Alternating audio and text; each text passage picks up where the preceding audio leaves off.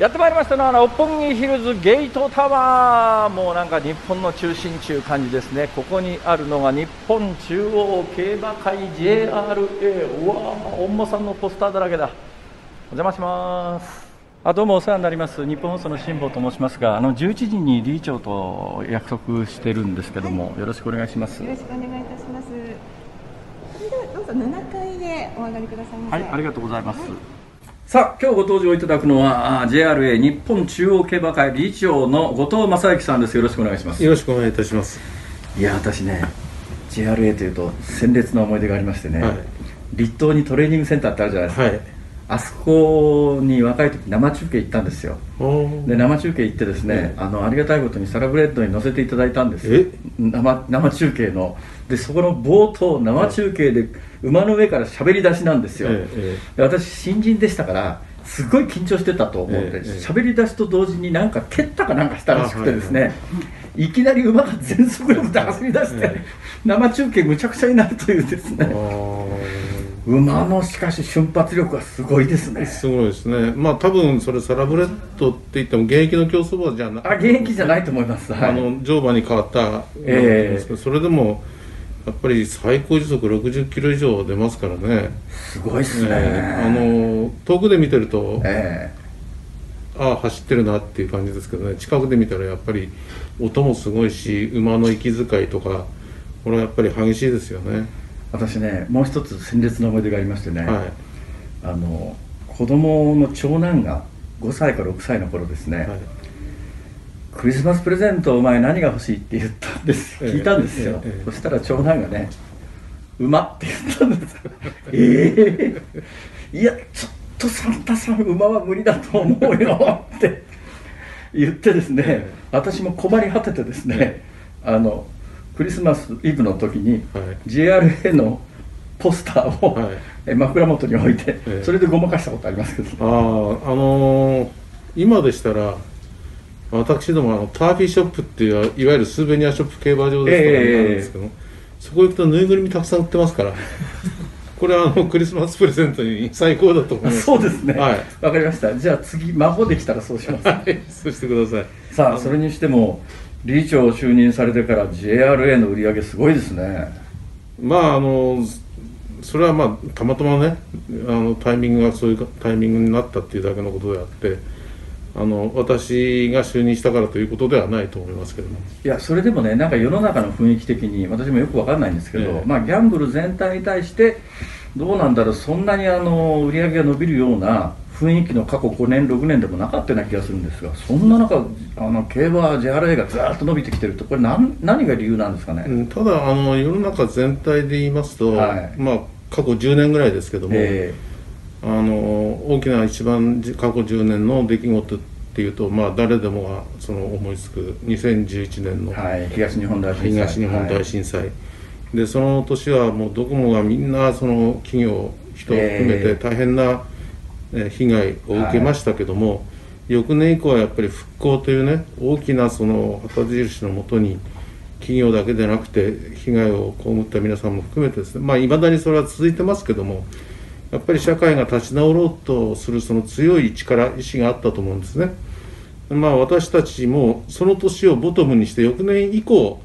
毎年毎年前年を超えてるというようなその足跡をたどっているわけで。そういう意味ではあの、まあ、たまたまそういうなんていうんですかね環境が一つ世の中にあったということは間違いなくあると思います。それとあの、まあ、ちょっと話先に飛んでしまうんですけれども、まあ、あの今こういうコロナウイルスが、えー、あの世界的に蔓延して、えー、多くのその国あるいは企業人大変なその影響を受けてるわけですけれども、まあ、そういう中にあっても、まあ、私たちたまたま今あ前年並み若干上回る結果を残せてる。でこれはそのまあいろいろ要因はあると思うんですけれどもあの、まあ、お尋ねの私たちの施策に関して言えばですねそのステイアットホームじゃないですけどもあの、まあ、賛否はいろいろあると思いますが家でもあの手軽に競馬に参加できる仕組みすなわちあのネット投票を中心とした投票の仕方、まあ、投票っていうのは私たちの言葉で簡単に言えば馬券を購入されるってことですね。でそれと、まあ、私たちのそのレースの実況これを競馬開催日朝から最終レースまで専用チャンネルのグリーンチャンネルあるいはあの、えー、民放さんも協力いただいてあのフルにカバーできてる、まあ、すなわちそれはどどういうことかと言いますとそのレースの実況を含めた情報あの日本放送さんにもお世話になってますけれども、えー、これをあのお客様にちゃんとお届けできる環境がある。でこういった背景が結果的にあの今の成績に結びついてるのかなという気はしてます。いや驚異的だなと思うのは私あの大阪で京阪沿線というのに乗ってるんですけど、はいはい、京阪には淀の競馬場、はい、淀駅っていうのがあるんですが、はいはい、あの競馬開催日はものすごいお客さんが電車に乗るんですけど、もうコロナ以降競馬場は実際人が行けなくなりましたよね今、はい。はい、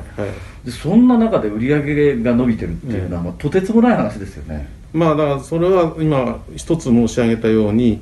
まあ、たまたまステイアットホームという環境に馴染んだ遊び方ができるということがあったと思います。でそれともう一つは、まあ、あのこれは客観的要因として、まあ、春以降ですね特に3月以降あの軒並み軒並みいわゆるスポーツ競技が中止あるいは延期になった中で、まあ、私たち中央競馬に関して言いますと幸い週末の競馬開催は、えー、今おっしゃられたようにお客様をお迎えすることはできませんけれども競馬そのものは開催し続けることができたこれがやっぱり非常に大きな要因の一つだと思います。でもやっぱり理事長としては今は結果的にそうなってますからね、え。え、あのそうおっしゃられるわけですけれども、え春の時点で競馬場お客さん入れないっていう判断はこれ結構経営者としては大変な決断だったでしょまああの要するに A を取るか B を取るかですから、ええ、競馬を続けるか続けないかっていうその究極の選択をこう机の上に出されたらそれはやっぱりどうやって競馬を続けるかっていうことですよね。ですからそのお客様をお迎えできないっていうのは、まあ、私たちにとっても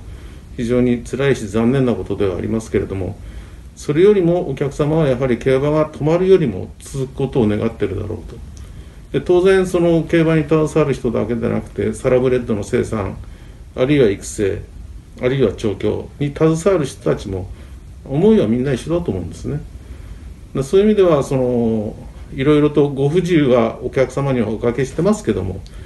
まあ、私たちにしてみるとやっぱり競馬を続けるとにかく毎週毎週競馬の開催を行うこれがやっぱり究極の命題だと思って、えー、臨んできたというところで、まあ、そういう意味ではあの関係者全員が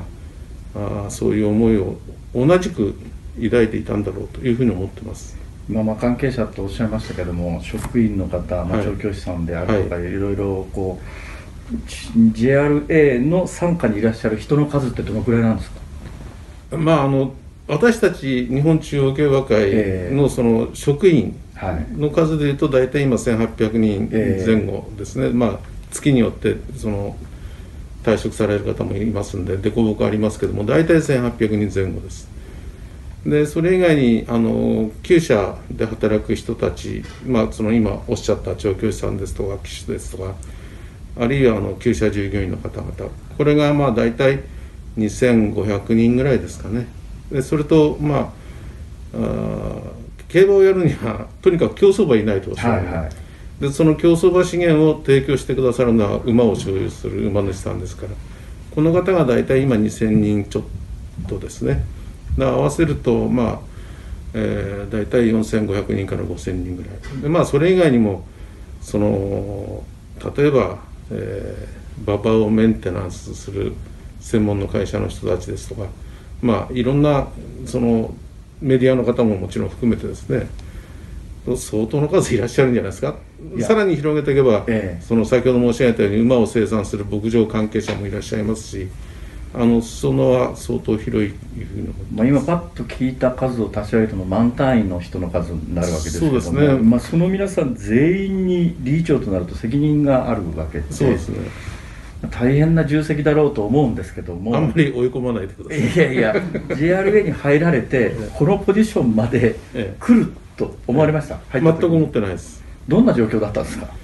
あのー、実際に私が JRA 入会したのはあのー、入会っていうんですね、入社じゃないんですね、あのー、まあ、JRA って言いますけども、えー、あの正式には日本中央競馬会ですので、はい、あの私が入った頃は JRA じゃなくて NCK だったんですね。日本中央競馬会。なるほどなるほど、はい、ジャパンじゃなくて日本だったんです、日本だったんです、えー、でそれが1975年昭和50年ですから、えー、もう45年前です。でその当時はあの、まあ、NCK の理事長副理事長は農林水産省当時の農林省から、はいはい、あの来られた方ですので、え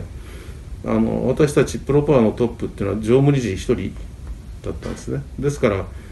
あの私がこのポジションに就くなんてのはその当時考えたこともないですね、はい、その当時日本中央競馬会に入って、将来はトップでこの組織を率いていくんだという入り方ではなかったっていうことですね全くそういう意識ないですね、えー、もう単純にあのまあ競馬が好きだっていうことと、えー、あの実際私の父親が獣医師で、まあ、当時のその競馬会の職員だったんですね。あそういうつながりですか、えー、ですからあの、えー、生まれた時から競馬はずっとそばにあったんです、えー、でなんとなく近くでずっと競馬も見てましたし子供の頃から、はい、でまあ見てて面白いですしあのただそこを職場にするという意識は全くなかったんですね。本当はその今インタビューされてる辛坊さんの立場にいやいやいやいやいやそちらの方が絶対いいですいやいやいやあの本当に志望はメディアだったんです、はあ大学確か私との先輩ですよね。早稲田ですよ、ね、そうですそうです。はい。申し訳ありません。いやいやいや申し訳ないことないです。こちらの方が申し訳ないですけど。ほいでじゃあ一職員として入られて、はい、それでどんな人生ですか？いやいい人生だったと思いますあだったってまだ生きてますから過言じゃないですけども、あのー、やっぱり好きな競馬をずっとその一生のなりわいとできたことを本当に幸いって言いますか感謝してますしあのいい時間を過ごせてるなってつくづく思います。一番のこの競馬の魅力は何だと思います？一番の競馬の魅力ですか？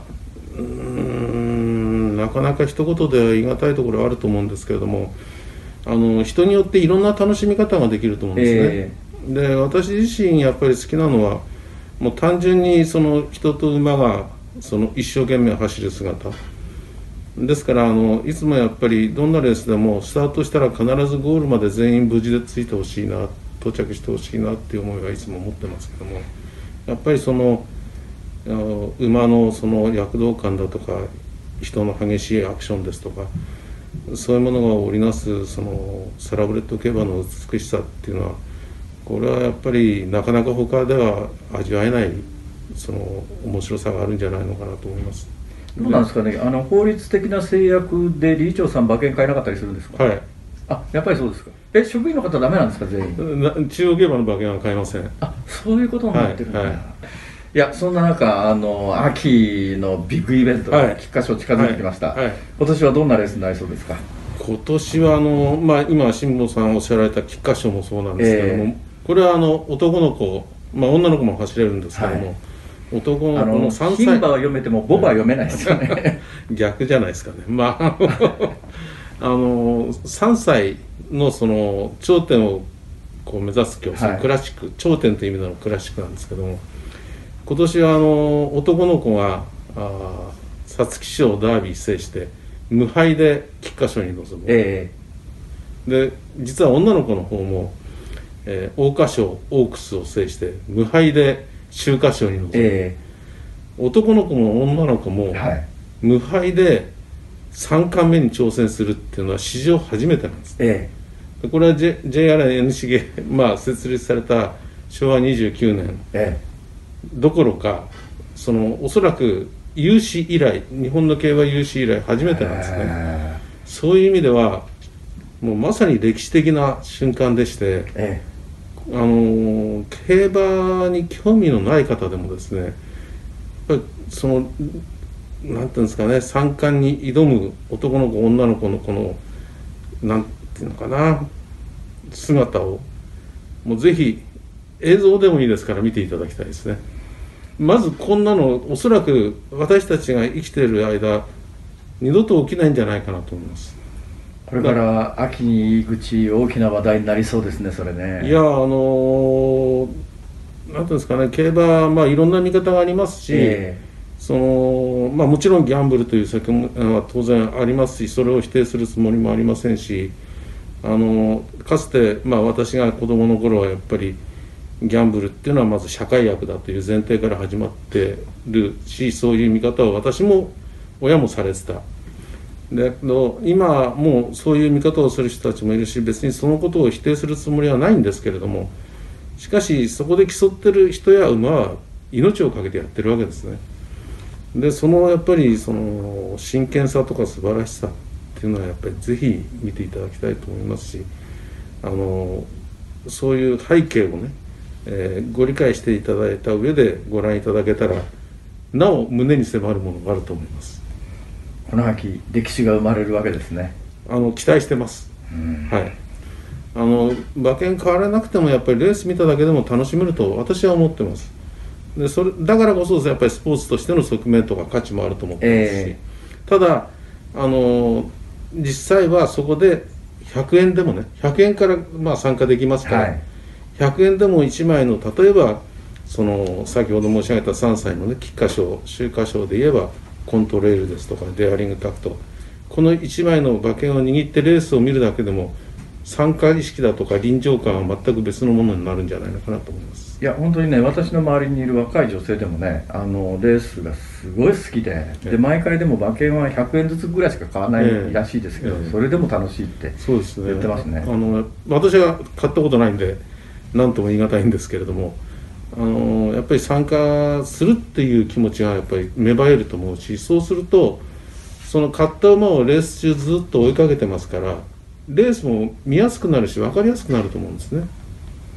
私ねあの世の中で一番尊敬してる人は競馬の実況やアナウンサーなんですけどだってあれ言い間違えたらとんでもないことになるでしょう。本当にあのすごいですよねあれすごいと思いますよ、精神力もすごいし技術もすごいし、だって一言言い間違えて馬券破っちゃったら終わりですもんね、恐ろしいですよね、あれ。大変なだから緊張の中でね、えー、まあ短ければ1分長くて3分を長くても3分ですからね。過ごされてるんでいや大変な集中力と技術だと思いますね。さあ、えー、最後の質問ぐらいになってきましたけども。どうですか、えー、今あのあなたにチャレンジしてることあるいはもう本体の話でこれからこの組織をどう引っ張っていくんだどっちでも構いませんが、まあ、両方喋っていただいても構いませんし、はい、あのー、まあ、特にチャレンジってことは別に今何もしてないですね、えー、ただあの一つ今までやってなかったことでやったことはあの家にいる時は食後のいわゆる皿洗い、はいはい。えー、は私がするようになりました。なんでですか？あのー、まあ、このコロナの影響で、まあ、3月から4月5月ぐらいは、ええ、信じられないほど家にいたわけですね、はほとんど外出、え、まあもちろん、まあ、世の中全体そんなもん世の中全体はそうだと思うんですけど、はい、で当然夜の会合もないですし飛躍的に家にいる時間が増えたんです、でまあ最初のうちはなやることもないし暇だし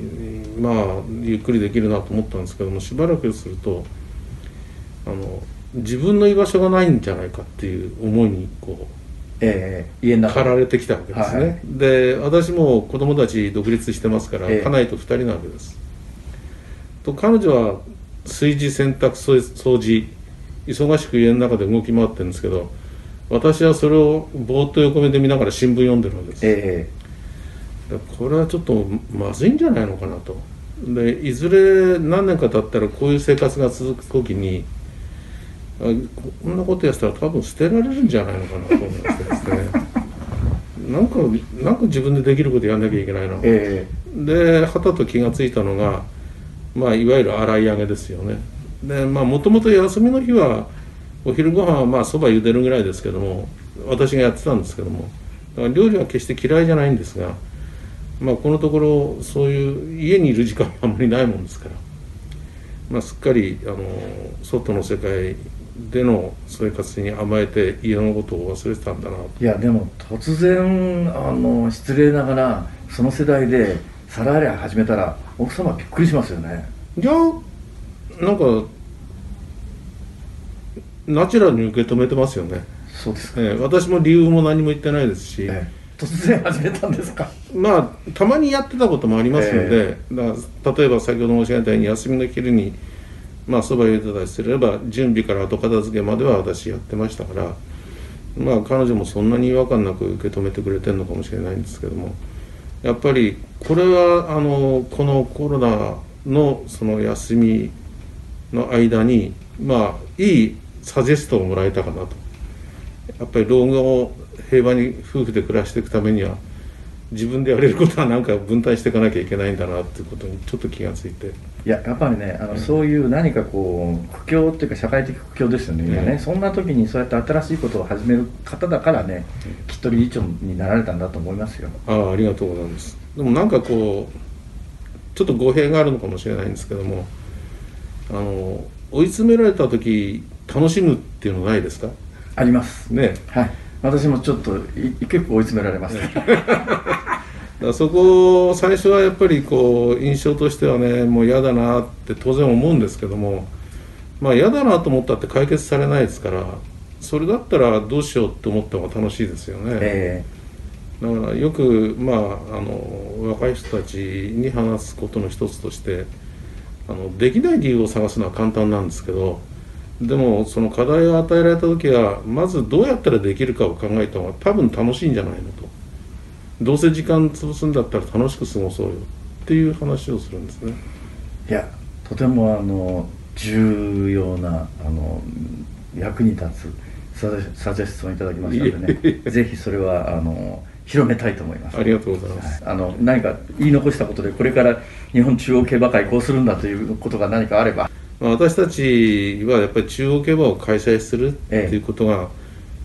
ええ、まあ、あの一番のその命題だと思ってます。もちろんこれに関連していろんなことはありますけれども。で、まあ、そのためにはやっぱりこれから世の中にもっともっとね地域も含めて根ざしていかなきゃいけないと思ってますんで、まあ、最近 SDGs 要するにそのどうやって持続性を保つかと。いいうことは言われてますけれども、まあ、あのこれから5年10年あるいは50年経ってもね中央競馬がやっぱり社会にしっかりと根付いてあの皆さんに楽しんでいただける娯楽として定着することを、まあ、目指してやっていきたいと思ってますし、まあ、それが、まあ、私の願いであるしいずれリタイアしたら